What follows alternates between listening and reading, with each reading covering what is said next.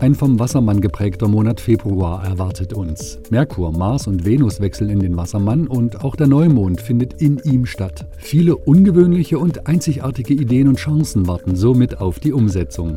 Los geht's am 5. Februar, wenn Merkur vom Steinbock in den Wassermann wechselt. Hier kann er sich geistig bestätigen und sucht den Austausch mit Gleichgesinnten. Unser Denken sowie unsere Kommunikation sind individuell, unabhängig und fortschrittlich. So manche Idee, die Zukunft betreffend, kann uns jetzt weiterbringen.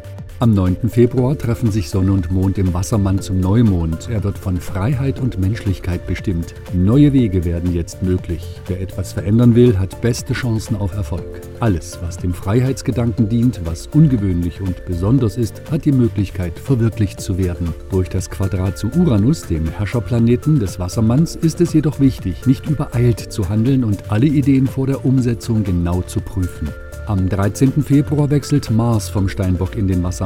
Hier geht es um Freiheit und Zusammenhalt. Enorme Kräfte ruft Mars wach. Er kann uns unterstützen, uns aus alten, belastenden Strukturen zu befreien und neue Verbindungen mit Gleichgesinnten einzugehen. Am 16. Februar folgt dann auch Venus vom Steinbock in den Wassermann. Nachdem es im Steinbock für Venus eher um Verbindlichkeit ging, geht es jetzt im Wassermann um Unabhängigkeit und die Formen freier Liebe. Mit Mars zusammen im Wassermann wird eine leichtere Energie in unsere Beziehungen einziehen. Am 17. Februar steht Venus im Wassermann dann in Konjunktion zu Pluto.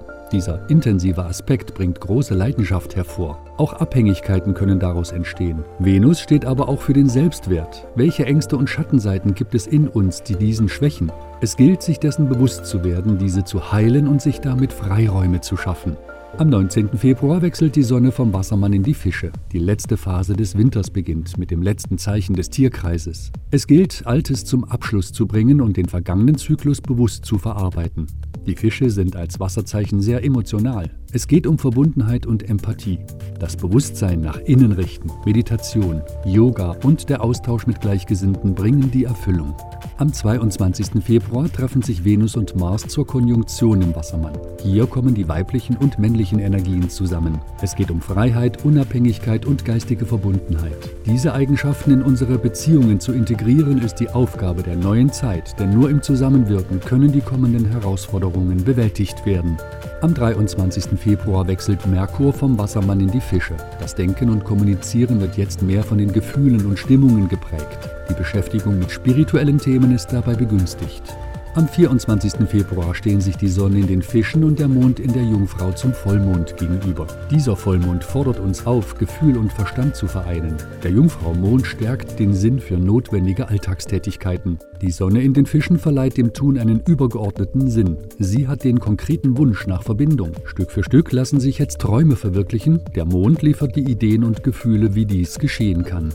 Am 25. Februar steht Venus im Wassermann im Quadrat zu Jupiter im Stier. Den gleichen Aspekt macht auch Mars zwei Tage später. Hierbei werden Beziehungen und Begegnungen zu anderen Menschen aktiviert. Vielleicht möchten die beiden im Wassermann neue, unkonventionelle Wege gehen und gern vielfach aktiv werden. Das Quadrat zeigt an, dass dem auch zu viel sein kann und wir genau auswählen sollten, wohin wir unsere Aktivität in diesen Tagen steuern.